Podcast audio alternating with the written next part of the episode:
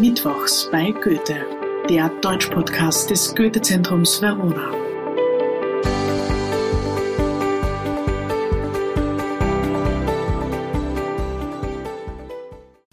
Ja, hallo und herzlich willkommen zur fünften Folge des Podcasts Mittwochs bei Goethe.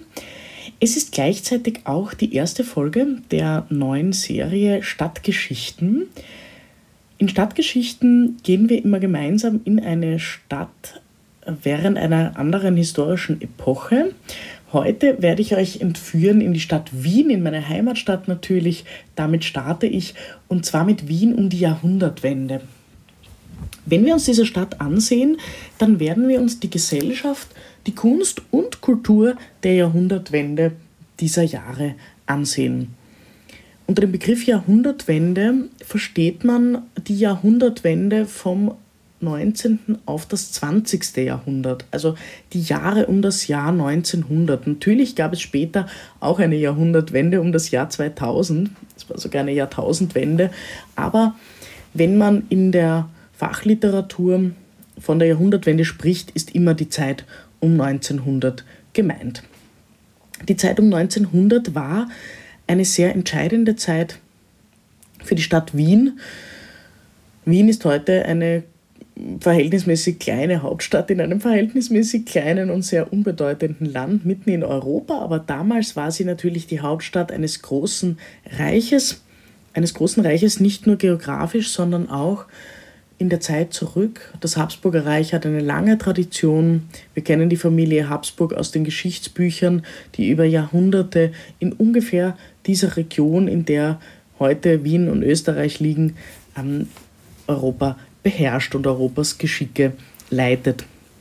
Und jetzt begegnen wir der Familie Habsburg durch Kaiser Franz Josef I. Das war ein strenger alter Mann mit Rauschebart. Äh, in den Darstellungen ist er mit seinem Backenbart gezeigt. Er sieht ein bisschen aus wie ein gutmütiger Opa, der über viele, viele Länder geherrscht hat und so ein bisschen ein Märchenonkel ist. Das war er natürlich nicht. Er war ein sehr jähzorniger Mann auch. Er war aber auch ein Mann, der schlicht und ergreifend überfordert mit seiner eigenen Zeit war. Kaiser Franz Josef, und da beginnen wir einfach mit seiner Herrschaft zu beginnen, bedeutet im Jahr 1848 zu beginnen. Das ist das Revolutionsjahr in Wien. Das heißt, also die Leute streben schon längst nach einer Demokratisierung, aber diese Revolution scheitert. Kaiser Franz Josef bleibt auf dem Thron oder kommt erst auf den Thron im Jahr 1848 im zarten Alter von 18 Jahren und dieser Herrscher wird auch sehr alt. Er stirbt mitten in den Wirren des Ersten Weltkriegs im Jahr 1916. Wenn wir also über die Jahrhundertwende sprechen, die sich circa vom Jahr 1875 bis zum Ausbruch des Ersten Weltkriegs im Jahr 1914 erstreckt, brauchen wir die Basis zu wissen, dass es um die Herrschaft von Kaiser Franz Josef I. geht. Kaiser Franz Josef heiratet aus politischen Gründen, vielleicht heiratet er auch aus Liebe darüber, ob er seine Sissi, seine Kaiserin Elisabeth nun wirklich geliebt hat oder nicht, oder wie das Verhältnis zwischen den beiden war, wie die Kinder sich mit den Eltern verstanden haben. Dazu gibt es mittlerweile erst neuerdings, glaube ich, sogar drei verschiedene Serien, unter anderem der Fernsehsender RTL, der deutsche Sender, hat eine eigene Serie gemacht, aber auch der amerikanische Streaming-Riese Netflix hat sich mit dieser Geschichte auseinandergesetzt.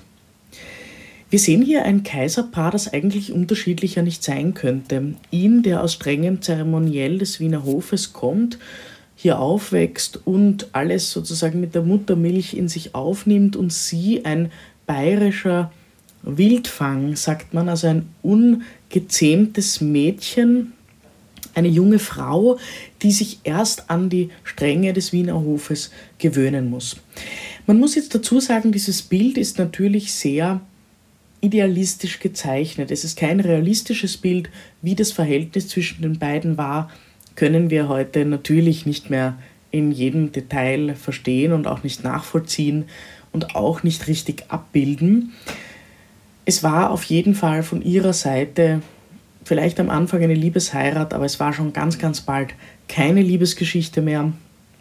Kaiserin Elisabeth Sisi oder Sisi, wie sie heute ausgesprochen wird, hat sich dann ganz, ganz schnell eigentlich nach der Geburt der Kinder auch zurückgezogen. Sie wollte eigentlich mit dem ganzen Hofzeremoniell nichts zu tun haben und war sehr viel auf Reisen. Damit war also der alte Kaiser ganz alleine in Wien und hat hier von hier aus über ein riesiges Reich geherrscht. Die Habsburger Monarchie teilte sich damals in, ja, man kann sagen, zwei Teile der Gesellschaft. Die obere Schicht der Gesellschaft war der Adel und das höher stehende Bürgertum. Das Bürgertum in dieser Kategorie war allerdings in Österreich damals nicht so besonders ausgeprägt. Nicht so wie im Deutschen Reich, in dem die Industrialisierung wesentlich fortgeschrittener war und diese ganzen, wir kennen diese ganzen Namen, Thyssen und Krupp und ähm, alle diese Stahlmagnaten, alle diese wichtigen Männer, die durch die Industrie reich geworden sind und zu diesem Zeitpunkt reich werden. Das gibt es in Österreich nicht oder nicht in dieser Form, denn die Habsburger Monarchie ist nach wie vor landwirtschaftlich geprägt, hauptsächlich. Das heißt also, wir sprechen von einer Schicht des Adels- und hohen Bürgertums, die hauptsächlich gerne Party macht. Das Allerwichtigste ist für sie die Kostümparty als sozusagen eigenes Genre einer Party. Man ist also zu dem berühmten Künstler und Historienmaler Hans Mackert gegangen, um sich ein Kostüm designen zu lassen zu verschiedenen Themen. Also eine Party konnte äh, das Thema, keine Ahnung, Antike haben oder Kleopatra haben oder so etwas. Und man hat sich da also ein Kostüm machen lassen. Das heißt, dieser Teil der Gesellschaft ist wahnsinnig dekadent. Es geht äh, sehr wild zu. Es gibt sehr, sehr viele Feste. Es gibt aber auch sehr, sehr viel Unverständnis für den Rest der Bevölkerung. Natürlich versammelt sich auch diese Gesellschaftsschicht regelmäßig in der Oper. Es ist die Zeit der ganz großen Opernaufführungen, auch der teilweise experimentell neuen Aufführungen. Aber zu diesem Zeitpunkt gibt es noch sehr, sehr viele Opernstoffe, die sich mit Geschichte und Mythologie auf der Bühne befassen. Geschichte ist ein wichtiges Thema, auch deshalb, weil Hans Mackart, wie schon gesagt, ein sehr bekannter Historienmaler ist und die Akademie der Bildenden Künste in Wien sagt damals als Institution, die Historienmalerei ist die wichtigste, die bedeutendste Form der Malerei und wer das beherrscht, ist ein richtig großer Künstler. Wir kommen noch einmal später zu dem Bild des Künstlers zurück, aber ich möchte zuerst noch auf die anderen Teile der Gesellschaft eingehen. Zunächst dieser ganz große Gegenpol der armen Leute, die natürlich überhaupt nichts von irgendwelchen dekadenten Kostümpartys hatten und das war der Großteil der Menschen. Der Großteil der Menschen war arm und hat gehungert im Wien der Jahrhundertwende. Es brechen auch immer wieder Seuchen aus, eine ganz große Epidemie, auch die Cholera im Jahr 1873, als die große Weltausstellung nach Wien kommt. Eine Weltausstellung ist immer, man kann sich das ein bisschen vorstellen wie ein Wanderzirkus. Es passiert ganz viel in einer Stadt. Das ist natürlich auch touristisch, würden wir heute sagen, sehr wichtig. Aber es bringt natürlich wahnsinnig viele Menschen in diese Stadt, die gar nicht in die Stadt gekommen wären und da auch alle möglichen Krankheiten mitbringen, mit denen man nicht gerechnet hat. Und die Menschen, die also von überall aus Europa anreisen, um die exotischen Tiere zu sehen, aber auch die Kunstwerke, die da bei der Weltausstellung ausgestellt werden, die bringen natürlich allerlei Krankheiten mit. Ein kleines interessantes Detail, die Stahlkonstruktion, die wir heute vom Pariser Eiffelturm kennen, so eine gab es auch zur Weltausstellung in Wien. Das war aber ein rundes Konstrukt, eine sogenannte Rotunde aus äh, Stahl und Glas. Die ist leider später abgebrannt, deshalb kann man die heute nicht mehr sehen. Sie ist im Wiener Prater gestanden damals und war ein großes Phänomen. Es gibt aber auch eine Reihe exotischer Tiere und eine Reihe exotischer Menschen, die da vorgestellt werden. Das sind natürlich alles Thematiken, die heute, mit denen sich die Rassismusforschung beschäftigt, die ganz schwierig sind auch in der Geschichte, die aber jede Weltausstellung mit sich gebracht hat. Also Menschen aus exotischen Völkern, die hier eigentlich wie Tiere zur Schau gestellt wurden. Das also die negativen Aspekte der Weltausstellung. Die Cholera bricht dann im Nachhall der Weltausstellung aus im Jahr 1873 und macht die Ärmsten noch ärmer und noch hilfloser gegenüber hygienischen Bedingungen, die ganz, ganz furchtbar gewesen sein müssen. Man muss sich auch vorstellen, es gab damals das Phänomen der sogenannten Bettgeher. Äh, da hat man sich ein Bett geteilt, also erwachsene Menschen, fremde Menschen, einander fremde Menschen haben sich da ein Bett geteilt. Jemand, der zum Beispiel die Nachtschicht hatte, hat tagsüber geschlafen, ist dann aufgestanden und zum Dienst gegangen. Und ein anderer, der tagsüber gearbeitet hat, hat sich in dessen Bett gelegt. Also man muss nicht besonders viel Fantasie haben, um sich vorzustellen, dass da alle möglichen Läuse, verschiedene Typen von Krankheiten natürlich auch übertragen wurden. Das Ganze war auch durch eine Mangelernährung bedingt. Die Zähne der Menschen waren sehr schlecht, das Immunsystem der Menschen, sie haben auch einfach nicht das Richtige zu essen gehabt. Also das heißt, wir sehen ganz deutlich, diese Gesellschaft teilt sich in diese wahnsinnig dekadente Oberschicht und in die Unterschicht, die wirklich gar nichts hatte. Es gibt aber noch eine Gruppe, die ich hier erwähnen möchte, weil sie eine große Rolle spielt in der Gesellschaft der Jahrhundertwende in Wien. Das sind die Soldaten. Soldaten hatten in allen Ländern Europas zu diesem Zeitpunkt einen sehr hohen Stellenwert, besonders aber auch in der Habsburger Monarchie. Das ist auch deshalb sehr interessant, weil viele Familiengeschichten der Zeit sehr stark mit dem Militär verbunden sind selbstverständlich auch die Geschichte der Habsburger.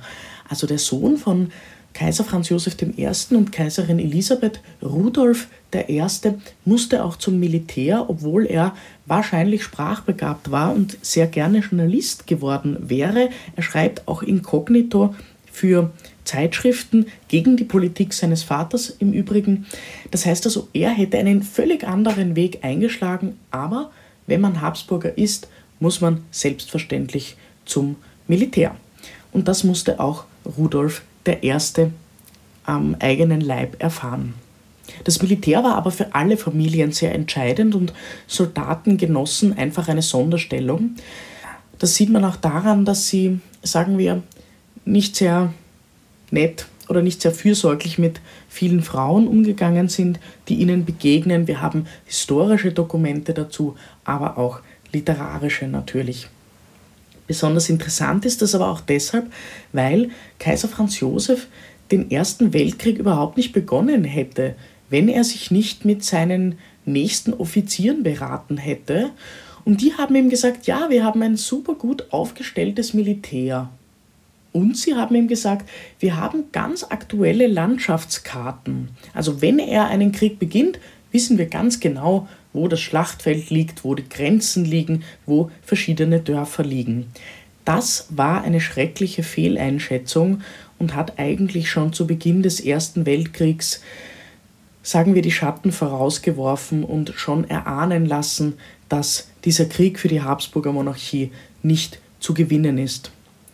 Wenn man sich alte Fotos ansieht von diesen nächsten Offizieren, die Kaiser Franz Josef I. beraten haben, damals waren noch so, schon so die Anfänge der Fotografie möglich, dann sehen wir tatsächlich lauter alte weiße Männer mit Rauschebärten, die ewig nicht gekämpft haben müssen, die keine Ahnung hatten von dem, was sie da erzählt haben. Also eine sehr, sehr schreckliche Entwicklung, die Hunderte, Tausende, Millionen Menschenleben gekostet hat. Wir kommen jetzt aber wieder zurück wie versprochen, zu den Künstlern, zu diesem Hans Macker, zu dem die Wiener High Society gepilgert ist, um sich ihre Outfits äh, auf den Leib schneidern zu lassen. Er ist also der sogenannte große, ja, der große Zampano, sagt man, der große Künstler, der die höchste Form der Malerei, nämlich die Historienmalerei, beherrscht. die Verbindung zwischen Historienmalerei und Kostümierung fand dann tatsächlich auch einen speziellen Ausdruck und zwar am silbernen Hochzeitstag des Königspaars, also des Kaiserpaars, äh, Franz Josef I. und Kaiserin Elisabeth. Da gab es einen großen Triumphzug auf der Ringstraße. Die Ringstraße ist eine breite Prachtstraße, die es in Wien heute noch gibt und die sich um den ersten Bezirk herum schlängelt. Auf der Ringstraße liegen unter anderem das Rathaus, das Parlament, Museen, aber auch die Oper. Und das Besondere daran ist, Kaiser Franz Josef hat diese Ringstraße anlegen lassen und die Gebäude, die darauf erbaut wurden, sind alle in einem anderen Stil, in einem anderen architektonischen Stil gebaut worden. Das Rathaus gotisch, das Parlament in ja, einer Art stilisierten Antike, was natürlich für die Demokratie stehen soll, die Museen im Renaissance-Stil, die Oper im Barockstil und so weiter. Das Ganze sollte verdeutlichen, dass die Habsburger Monarchie schon immer da war und immer da sein wird. Und über diese riesige Prachtstraße zog also ein Festzug zur Silberhochzeit des Königspaars entlang man kann sich das vorstellen, das waren verschiedene Wagen hintereinander. Und die haben ein bisschen ausgesehen wie ein Triumphzug eines Kaisers in der Antike, nachdem er von einer siegreichen Schlacht nach Hause gekommen ist. Und in jedem dieser Wagen war auch eine andere Epoche dargestellt. Und natürlich Herrscherfiguren aus dieser Epoche. Rudolf I., also der nie Rudolf I. wurde natürlich, aber Rudolf der Kronprinz von Kaiser Franz Josef und Kaiserin Elisabeth, ähm, ist natürlich auch mitgefahren in diesem Festzug und er wurde verkleidet als Rudolf I., sozusagen als Referenz zu diesem Habsburger Herrscher. Das heißt, Hans Mackert entwirft eine Kostümierung des Mittelalters, damit dieser Kronprinz Rudolf so aussieht wie Rudolf I. Natürlich kam auch Karl V. vor und ganz viele Herrscherfiguren aus der habsburgischen Geschichte. Diese Parade war also ein Machtspielchen der Herrscherdynastie.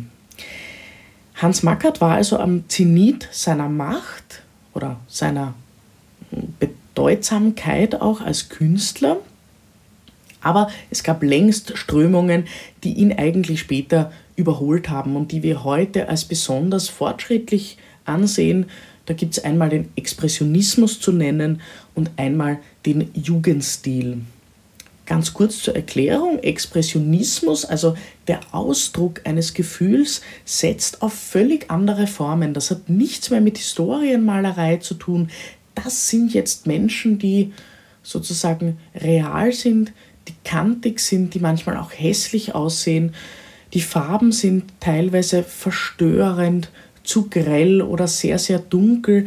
Also wenn man diese Bilder des Expressionismus ansieht, hat man eigentlich ein sehr merkwürdiges Gefühl, ein Gefühl der Dissonanz, was aber auch sehr gut zu diesem Zeitalter passt. Und der Jugendstil als Stilrichtung, der von einer Gruppe gegründet, begründet wurde, die sich die Wiener Sezession genannt hat. Äh, eine Sezession, also ein Schnitt, äh, der Durchschnitt einer Nabelschnur äh, zu der Akademie der Bildenden Künste, die immer noch an diesem Credo festgehalten haben, Historienmalerei ist das Nonplusultra in der Kunstszene. Die Künstler der Wiener Sezession haben mit dem Jugendstil gesagt, nein, das ist die Historienmalerei nicht und haben sehr viele mit klaren Formen gearbeitet, äh, auch mit Symbolik, mit verschiedenen Ornamenten, äh, Farbsymbolik, die zum Beispiel Grün und Gold besonders hervorhebt als Farben der Jugend, äh, auch als Farben der Hoffnung. Also es ging da auch immer wieder um die Vorstellung der ewigen Jugend, aber auch um die Verbindung mit der Natur, also um ein Weggehen von der Künstlichkeit der Malerei. auch. Also wir sehen hier ein ganz krasser Gegensatz zur Historienmalerei. Natürlich zeigt sich diese Zeit auch in literarischen Vorlagen der Zeit, aber dazu komme ich dann in der nächsten Folge. Ich bedanke mich fürs Zuhören. Ich hoffe, es hat euch und Ihnen Spaß gemacht, mit, mit mir nach Wien in die Jahrhundertwende zu reisen und die Reise geht weiter. Das war Mittwochs bei Goethe, der Deutsch-Podcast des Goethe-Zentrums Verona. Von und mit Eva Mühlbacher. Ich freue mich auf nächste Woche. Danke fürs Zuhören, gute Nacht und Servus.